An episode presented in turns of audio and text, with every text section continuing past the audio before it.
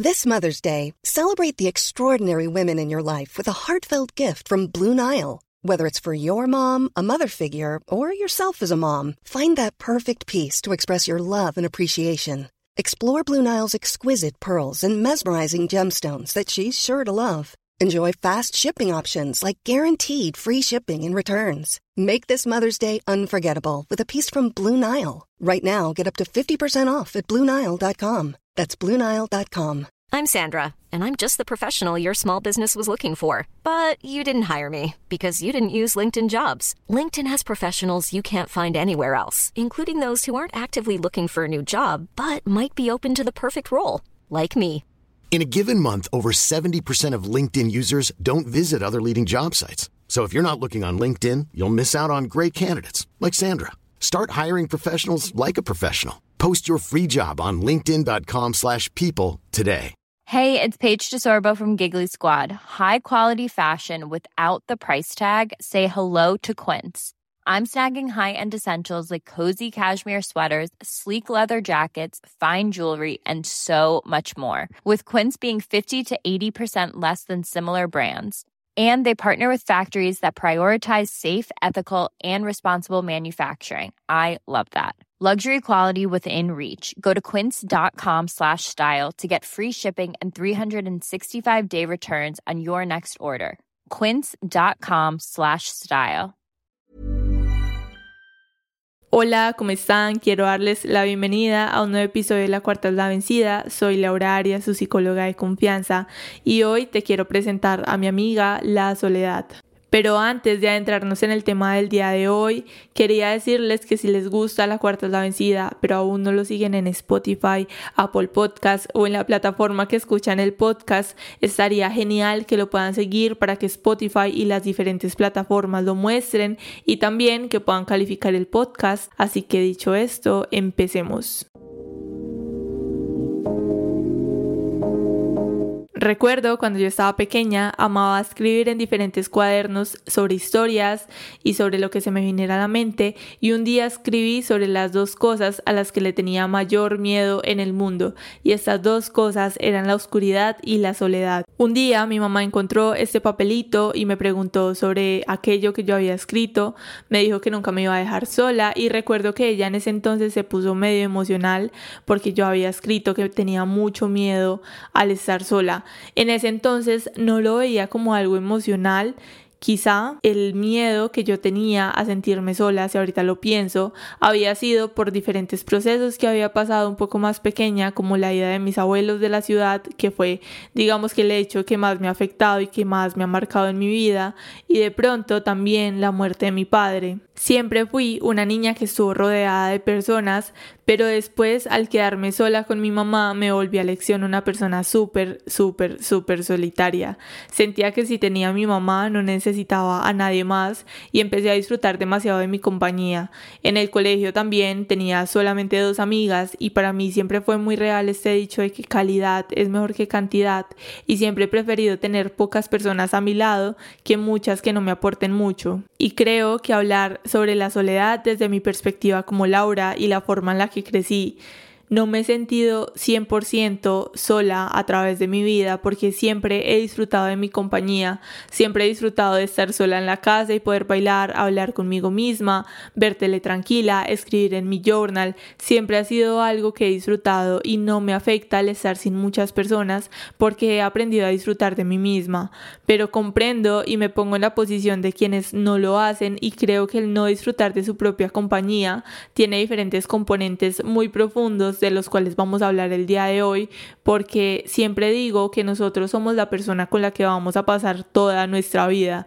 Por más personas que nos rodeen, nadie puede o ver, escuchar nuestros pensamientos y emociones como nosotros lo hacemos. Así que empezar a disfrutar de nosotros y sacarnos el máximo provecho es la clave para no estar buscando personas que llenen vacíos emocionales que podamos tener. Hoy vamos a hacer un repaso de nuestra vida desde la infancia para que podamos descubrir dónde nace ese sentimiento de soledad y cómo se ha ido desarrollando en la vida y así podamos desenmascarar este sentimiento inquietante y a veces tan, tan, tan agobiante. Primero, obviamente, como siempre, vamos a empezar hablándolo desde la infancia, pero aquí no les voy a hablar como que la infancia, ta, ta, ta, sino que les voy a hacer algunas preguntas para que ustedes desde allí puedan cuestionarse, para ver si este sentimiento de soledad empezó desde cuando eran unos niños muy pequeños. Así que les quiero preguntar si cuando estaban pequeños quizá los rechazaron, se sintieron rechazados por su familia, por sus padres, por sus hermanos, por las personas que los rodeaban, se sintieron rechazados, pasaban la mayor parte del tiempo solos, jugaban solos o solas, estaban en su casa solos porque sus padres trabajaban todo el día o no tenían personas que los cuidaban o si tenían personas que los cuidaban no eran personas muy presentes, así que quizá la mayor parte del tiempo lo pasaban solos o solas. También cómo era el sistema de apoyo emocional en la familia, cómo era esa manera en la que los padres, los tíos, abuelos, hermanos, cómo era la forma en la que en la casa se demostraban y se daban amor y cómo era ese apoyo emocional, más que darse amor, cómo era ese soporte emocional en la familia. También cuando entraron a la escuela, cómo los trataban los niños, cómo se sentían con los demás niños, estaban cómodos, estaban incómodos, peleaban, no peleaban mucho, cómo los trataban los demás niños. Y a raíz de esto entonces cómo aprendieron a relacionarse, cómo aprendieron a llevarse bien con los demás. Y creo que esa pregunta es muy válida y es muy buena porque normalmente no nos sentamos a preguntarnos como que venga, yo cómo aprendí a relacionarme con los demás, yo cómo me sentía con los demás niños, me sentía cómodo, no me sentía cómodo, tenía muchos amigos, no tenía muchos amigos. Y es tan importante que nosotros podamos devolvernos y darle respuesta a ese tipo de preguntas para empezar a descubrir qué está pasando. Porque si hablamos desde este sentimiento de soledad, podemos ver como normalmente decimos o escuchamos a los demás decir es que me siento solo o me siento sola y no sé por qué no entiendo por qué me siento solo, me siento sola. Y es aquí cuando nosotros empezamos a descubrir y empezamos a resolver todo este tipo de preguntas, cuando podemos empezar a prácticamente como quitarle el polvo absolutamente todo a nuestra mente, por así decirlo, y empezar a descubrir, ah, ok, es que me siento solo o me siento sola porque esto pasó cuando estaba pequeño, o quizá esto se acumuló con esto otro, y esto fue el resultado de que ahorita me siento solo y no es real que me siento solo, sino que aprendí como esos ciertos patrones. Bueno, además de lo que les estaba diciendo, también preguntarse si quizá cuando iban creciendo murió alguien cercano, de pronto quizá los marcó la muerte de algún padre, de algún familiar, de alguien cercano. ¿Será que murió alguien cercano y también esto afectó en nosotros ahorita decir es que me siento absolutamente solo porque murió alguien y quizá ese apoyo emocional en la familia se destruyó o se volvió un poco más complejo? Si quizá ocurrió la muerte de alguien, cómo fue todo alrededor de esta muerte y también podemos añadir a este sentimiento de soledad que quizá empezó a crearse cuando estábamos pequeños, si quizá no tuvimos un hogar estable. Cuando nosotros empezamos a desarrollar y a responder estas preguntas desde la infancia y quizá podemos decir como que sí, mira que sí, hay un problema desde allí o quizá no, no pasó esto desde la infancia, podemos entonces pasar a la adolescencia. Recordemos cuando éramos adolescentes donde empezamos a responder esa pregunta de quién soy, esa pregunta tan difícil de nosotros decir quién soy que estoy prácticamente casi que segura que el 99% de personas pueden llegar a una edad muy adulta y no tienen muy clara esa pregunta de quién soy. Y cuando estamos adolescentes es donde empieza a estar presente el descubrir quiénes somos, tomamos conciencia de nosotros mismos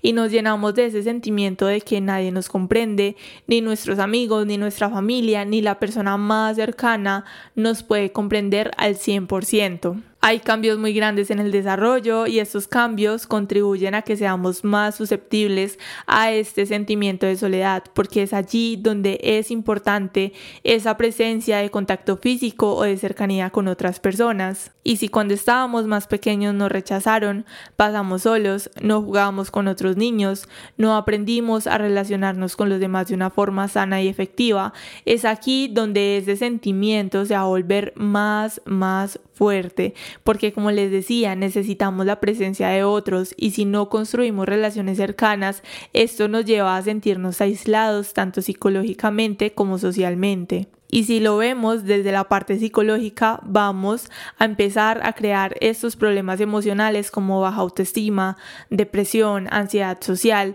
Y si lo hablamos desde la parte social, vamos a sentirnos victimizados, rechazados por los demás y no vamos a tener amistades reales o amistades leales. Y es aquí donde podemos parar un momento para darnos cuenta de la importancia de nosotros devolver el tiempo y pensar cómo fue nuestra infancia y cómo fue nuestra adolescencia, cómo fue ese momento en el que empecé a descubrirme a mí mismo y me estanqué porque no me pude descubrir o quizá me estanqué porque me pasaron tantas cosas cuando estaba más pequeño que ni siquiera pude descubrirme, ni siquiera pude descubrir a los demás y siempre estuve de una forma u otra un poco retraído y es allí donde se empezó a generar esta depresión, esta ansiedad como les decía India. Y qué importante que nosotros podamos poner todo esto en perspectiva, que podamos decir, venga, pase por este proceso difícil, venga, pase por esto, quizá tuve amigos y me fallaron y eso me hizo sentir supremamente mal o no pude responder a esa pregunta de quién soy y no lo he podido hacer hasta ahora. Y a todo esto de la infancia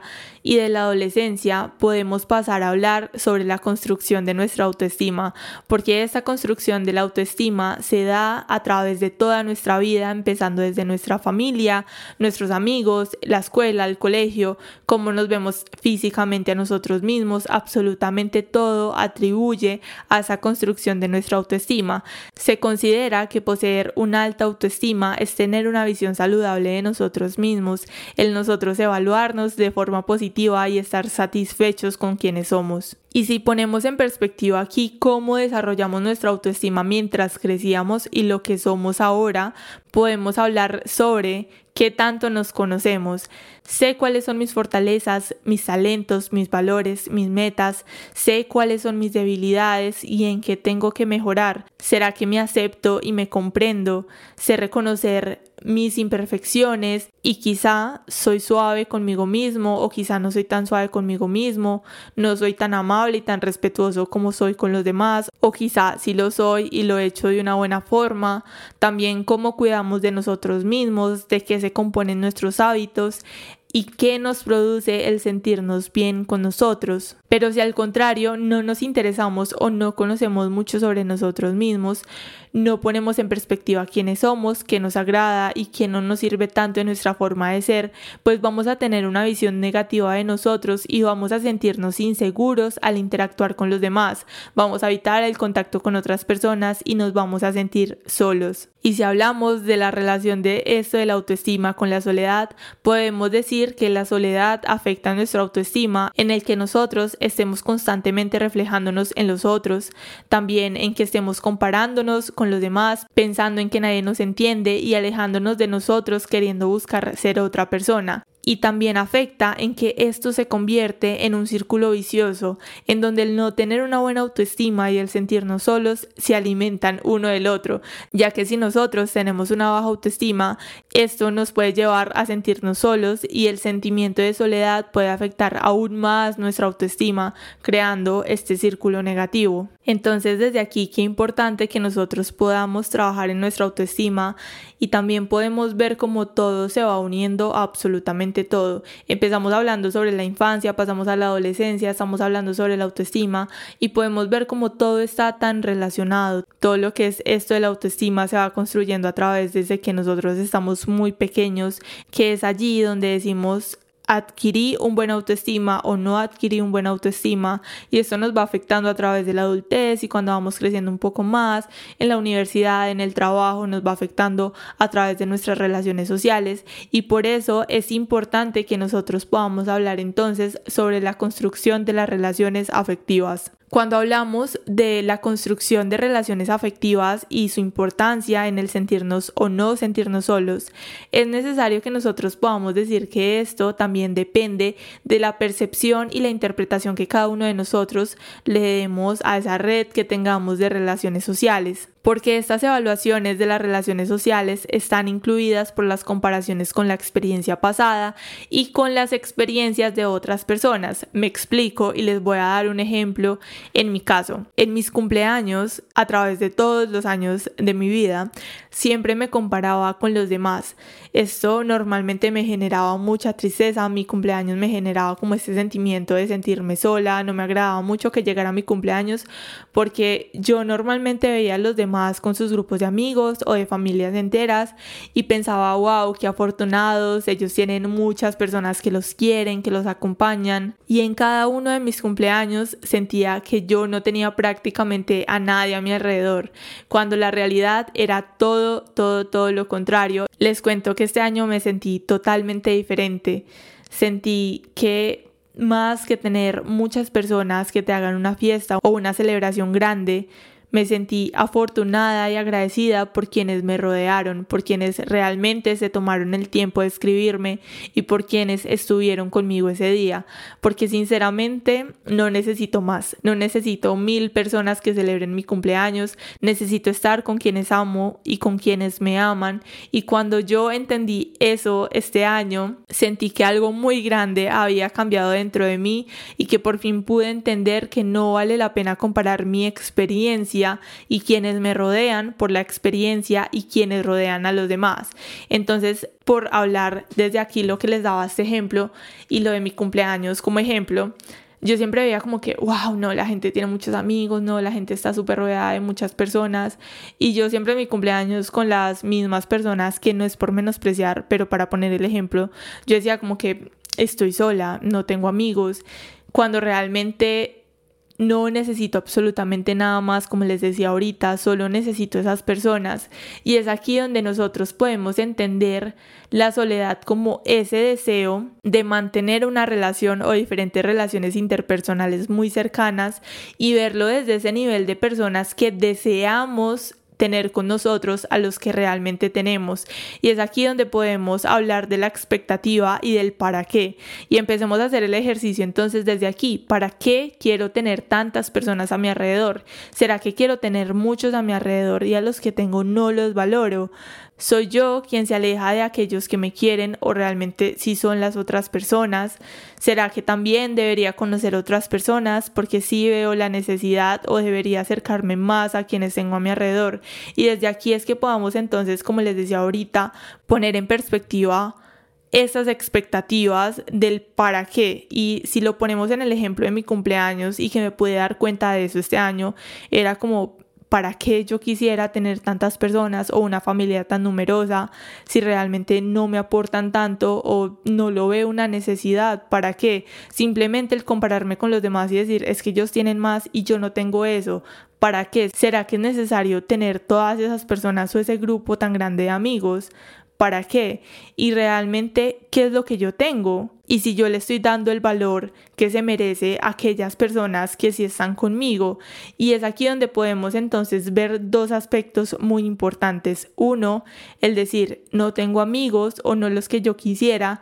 Y dos, siento que mis relaciones son superficiales o no tan satisfactorias como quisiera. Y esto tenemos que recordar que es totalmente propio y el nivel de sentimiento de soledad depende de cada uno de nosotros. Porque si ponemos el ejemplo, podemos ver como alguien que tiene una familia familia súper grande, muchos amigos, aún así se puede sentir muy sola, mientras que otra persona que pueda vivir aislada en una montaña no experimentar ese sentimiento de soledad. Entonces si volvemos al ejemplo del cumpleaños, que este año yo me di cuenta de eso y que puedo valorar mucho más a quienes tengo a mi alrededor, dije como fotos vemos, realidad no sabemos, entonces vemos a los demás que suben fotos con muchos amigos supuestamente, con su familia y se ven súper felices, pero no sabemos realmente qué es lo que piensa y qué es lo que siente esa persona, si quizá esa persona, por más amigos que le celebraron su cumpleaños, se siente totalmente solo y como aquella persona que solamente se rodeó de dos personas se puede sentir súper bien y se siente que está muy bien acompañada. Otro aspecto donde vamos a abrir un pequeño paréntesis que me parece muy importante que podamos mencionar es la dependencia emocional, porque hemos hablado del no tener buenas relaciones con los demás, pero cuando quizá encontramos a alguien, sea amistad, sea pareja amorosa, y creemos que no vamos a encontrar más personas de este tipo o que es lo mejor en cuanto a relaciones que hemos tenido en nuestra vida, podemos notar cómo se crea esta dependencia emocional. Y cuando dependemos emocionalmente de los demás, vamos a tener esta necesidad de la otra persona para sentirnos aceptados y validados. Y si dependemos de esto, podemos sentirnos solos cuando no tenemos esa compañía o vivir en ese constante miedo de que se acabe este vínculo.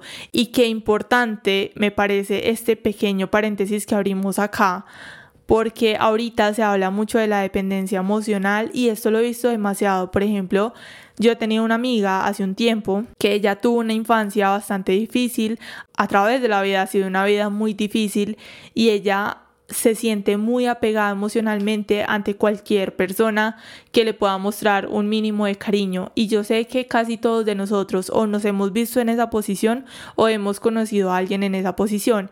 Y ella siempre recalcaba en el decir es que me siento sola es que siento que estoy totalmente sola, no tengo absolutamente a nadie a mi alrededor, estoy completamente sola. Y recuerdo que ella, bueno, tenía diferentes relaciones súper tormentosas, súper difíciles y conoció a un hombre, desafortunadamente yo digo que conoció a esa persona y ya han pasado muchos años y la relación, como todo, obviamente al inicio súper bien, súper feliz, pero después esta relación se tornó en muchísima violencia, tanto física, tanto psicológica, de todos los aspectos por más, ya me parece muy difícil esto de la dependencia emocional, sea en amistades, relaciones de pareja, acá les estoy contando en esa relación de, de esa amiga que yo tenía. Y me parece, les cuento que demasiado complejo hasta hablar de esto y normalmente no opino de absolutamente nada de esto porque es como le vamos aumentando diferentes cuestiones a este sentimiento de soledad, como ella tuvo una infancia, una adolescencia y ha tenido en sí una vida súper difícil el no tener unos padres porque ya creció sin padres, cómo se van aumentando, cómo se van sumando cada uno de esos factores al ella llegar a esta relación súper tormentosa y el decir, no es que si no estoy con esa persona nadie me va a querer o nadie me va a aceptar o es que yo vivo emocionalmente y dependo emocionalmente de esa persona y no puedo estar sin esa persona a pesar de que me pegue, a pesar de que me maltrate psicológicamente, a pesar de que me deje una y otra vez, siempre voy a volver ahí porque es lo único que conozco y siento que es lo mejor que yo voy a conseguir. Y les quiero decir que ese es su caso a través de la dependencia emocional. No juzgo porque no juzgo, o sea, me parece muy difícil y algo muy complejo para trabajar. Les quiero decir que si este es el caso de alguno de ustedes que realmente puedan abrir un poco los ojos y a través de este episodio, además de yo hablar de qué compone la soledad y todo esto, también les quiero decir en este paréntesis que cada uno de nosotros somos personas valiosas, cada uno de nosotros tiene algo que aportar, que entregar a los demás. Y allí afuera hay muchas personas, aunque en ocasiones no lo creamos, que están dispuestos a compartir con nosotros, a conocernos, a querernos, a amarnos, a compartir la vida junto a cada uno de nosotros. Y el hecho de que estemos en una relación tormentosa, que al principio pudo haber sido una relación que se veía bonita y que estaba bien, pero que si se vuelve tormentosa y difícil, sea amistad, como les decía, sea relación amorosa o sea lo que sea, sea familia, empiecen a actuar a través de qué está bien para ustedes. Si para ustedes está bien estar en este tipo de relaciones, cosa que no lo creo, que puedan poner en perspectiva, o sea, quiénes son ustedes y qué les está brindando cada una de estas relaciones y que no se cierren. Siempre vamos a poder encontrar diferentes personas a lo largo de nuestro camino, pero también es el nosotros abrirnos a conocerlas, porque por ejemplo, si volvemos al ejemplo de mi amiga, ella se cerraba totalmente a estar en esa relación y creo que en ese momento todavía sigue en esa relación y ella se alejaba de todo el mundo. Entonces se cerraba tanto y cerraba tanto sus ojos y las diferentes perspectivas que ella podía conocer de la vida que mm, creía que esta era su única verdad y que no podía experimentar algo diferente en su vida. Pero bueno, a lo que voy es a que no se cierren y que puedan abrir los ojos y ver hacia sus lados y decir, es que tengo estas personas, estas personas están para mí, porque digamos que mi amiga, ella decía, es que me siento sola, pero cuando uno le brindaba su apoyo, ella se desahogaba solamente y pasaban los días y después terminaba uno bloqueado o lo eliminaba de las redes sociales y normalmente ella se desaparece por meses y después vuelve cuando tiene otra crisis, habla, se desahoga y vuelve a hacer lo mismo. Entonces también nosotros, ¿qué estamos haciendo para aumentar ese sentimiento de soledad? ¿Será que aparte de lo que los demás también pueden ser tóxicos o no pueden ser muy buenos para nosotros, esas personas que tenemos a nuestro alrededor no nos aportan mucho? Cómo nosotros nos comportamos con las personas y con aquellos que tenemos a nuestro alrededor. ¿Será que los buscamos nada más cuando estamos mal? ¿Será que estamos ahí nada más cuando algo nos pasa y no nos interesa saber del otro? Porque qué importante nosotros decir es que me siento solo y necesito fortalecer o necesito conocer a otras personas o mejorar mis relaciones interpersonales. Pero entonces, ¿qué estoy haciendo yo? Porque normalmente siempre vemos la falla, la herida, lo malo en lo que los demás puedan hacer, pero nosotros también qué estamos haciendo y cómo estamos aportando a ese sentimiento de soledad y cómo le vamos sumando diferentes factores en vez de empezar a desempolvarlo como hablábamos ahorita y empezar a limpiar hacia los lados y tan a profundidad que podamos ver qué estamos haciendo nosotros para seguirle aumentando desorden a todo esto que está pasando alrededor de nuestra vida. Y podríamos resumir y dividir la soledad entonces en dos aspectos. Uno, la soledad social, que sería el no tener relaciones cercanas con los demás, el sentirnos aislados, aburridos, el no pertenecer a un grupo o el sentirnos poco aceptados, prácticamente sin un apoyo social y esto lo podemos asociar a lo que hemos venido hablando sobre la calidad de las relaciones interpersonales. Y dos, por otro lado, tenemos también la soledad emocional, en donde por más personas que pueda tener alrededor, no hay relaciones significativas para uno, no hay esa persona que se sienta un lugar seguro o donde nos proporcione seguridad y es aquí donde las personas se sienten vacías y desean tener a alguien especial con quien compartir la vida. Y para cerrar entonces este paréntesis con esto que hablamos de la soledad social y la soledad emocional, algo que quiero resaltar, que me parece muy importante que les acabo de decir, es el no tener relaciones significativas y no tener una persona que se sienta un lugar seguro o donde nos proporcione seguridad. Y es donde nos devolvemos al ejemplo que les hablaba de mi amiga, de esta relación súper tormentosa, donde se trataban súper mal y no había un apoyo, no había un lugar seguro. Esta otra persona no era un lugar seguro, no le proporcionaba seguridad, al contrario, le proporcionaba todos los malestares que podamos decir en este mundo y lo hacen ver como si este fuera su lugar seguro, como si este fuera su seguridad, cuando realmente es todo lo contrario y aún así se pueden seguir sintiendo súper solos, súper solas y súper vacíos. Entonces acá cerramos este paréntesis que les quería mencionar desde la dependencia emocional y también les quiero hablar un poco sobre diferentes factores que pueden llevar a la soledad, porque aquí lo hablamos desde la infancia, desde la adolescencia, la autoestima, les mencioné un poco de la dependencia emocional, pero hay muchísimos, les cuento que muchísimos factores que pueden llevar a nosotros sentirnos o estar solos. Uno de ellos es el nosotros no tener un apoyo social, no tener en quién apoyarnos, sentirnos seguros como veníamos hablando. También el no tener ese sentido de pertenencia, no pertenezco a ningún lado, a ningún grupo, a nada, no pertenezco a nada. También el nosotros haber sido separados de personas que nosotros amábamos mientras íbamos creciendo o a través de nuestra vida. También el aislarnos. Algo también muy importante que podemos resaltar en esa parte del sentirnos aislados. Podemos mencionar el 2020 como el año en el que se aumentó también este sentimiento de soledad, donde fuimos aislados, donde no tuvimos la opción de compartir con muchas personas a nuestro alrededor. Y si ya veníamos con problemas, de autoestima, con problemas para crear relaciones sociales. El 2020 fue un año también súper significativo para añadirle a todo este sentimiento de soledad. También el tener relaciones insatisfactorias, el tener relaciones abusivas, como les hablaba del ejemplo ahorita de mi amiga, el también habernos separado de nuestra familia y de personas que fueron significativas para nosotros, como hablábamos al inicio, digamos la muerte de algún familiar, la ruptura de alguna relación, también cambios muy bruscos en nuestra vida, nuestras limitaciones, una familia dividida, traumas emocionales cuando íbamos creciendo, miedo a la intimidad con otras personas, enfermedades físicas, experiencias sociales bien difíciles. Todos estos son muchos factores que pueden atribuir a este sentimiento de soledad o al realmente estar solos.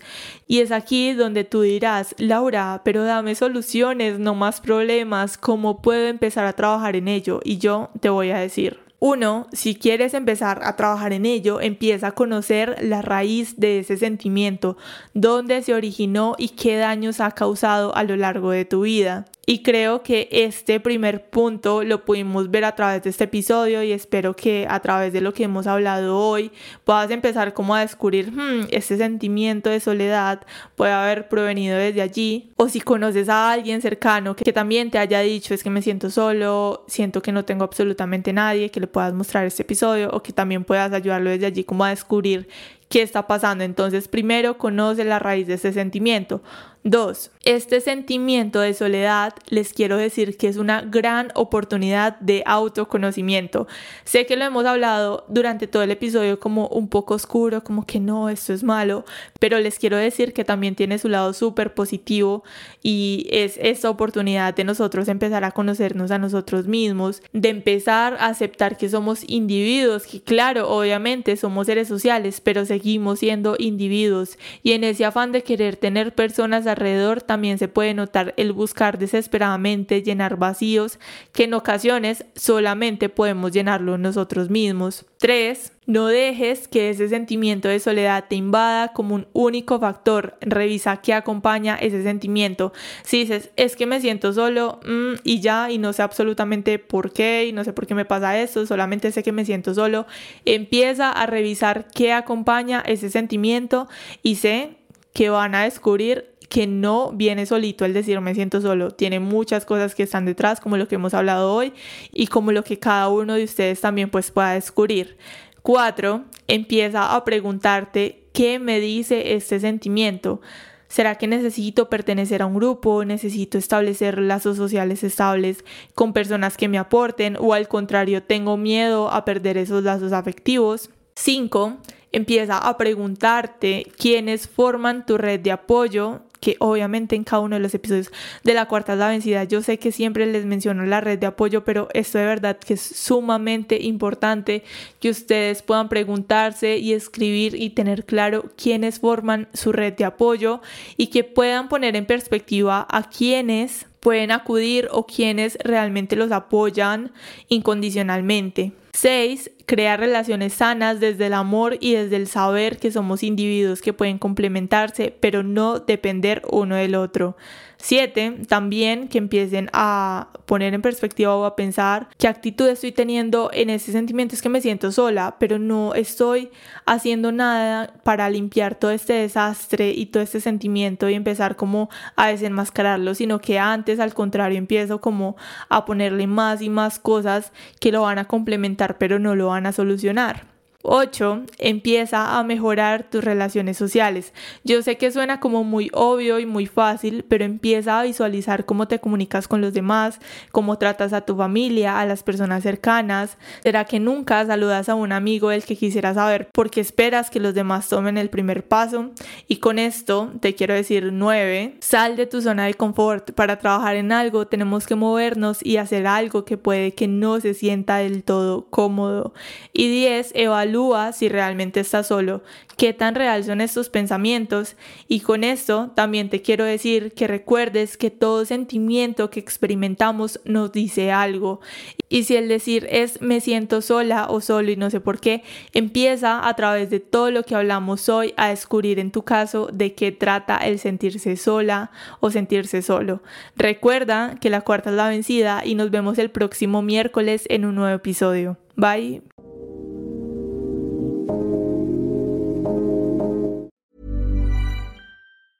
Mom deserves the best, and there's no better place to shop for Mother's Day than Whole Foods Market. They're your destination for unbeatable savings, from premium gifts to show-stopping flowers and irresistible desserts. Start by saving 33% with Prime on all body care and candles. Then get a 15-stem bunch of tulips for just $9.99 each with Prime. Round out Mom's menu with festive rosé, irresistible berry chantilly cake, and more special treats. Come celebrate Mother's Day at Whole Foods Market. Planning for your next trip? Elevate your travel style with Quince. Quince has all the jet setting essentials you'll want for your next getaway, like European linen, premium luggage options, buttery soft Italian leather bags, and so much more. And it's all priced at 50 to 80% less than similar brands. Plus, Quince only works with factories that use safe and ethical manufacturing practices. Pack your bags with high-quality essentials you'll be wearing for vacations to come with Quince. Go to quince.com slash trip for free shipping and 365-day returns. Even when we're on a budget, we still deserve nice things. Quince is a place to scoop up stunning high-end goods for 50 to 80% less than similar brands. They have buttery soft cashmere sweaters starting at $50, luxurious Italian leather bags, and so much more. Plus, Quince only works with factories that use safe, ethical, and responsible manufacturing. Get the high-end goods you'll love without the high price tag with Quince. Go to quince.com slash style for free shipping and 365-day returns.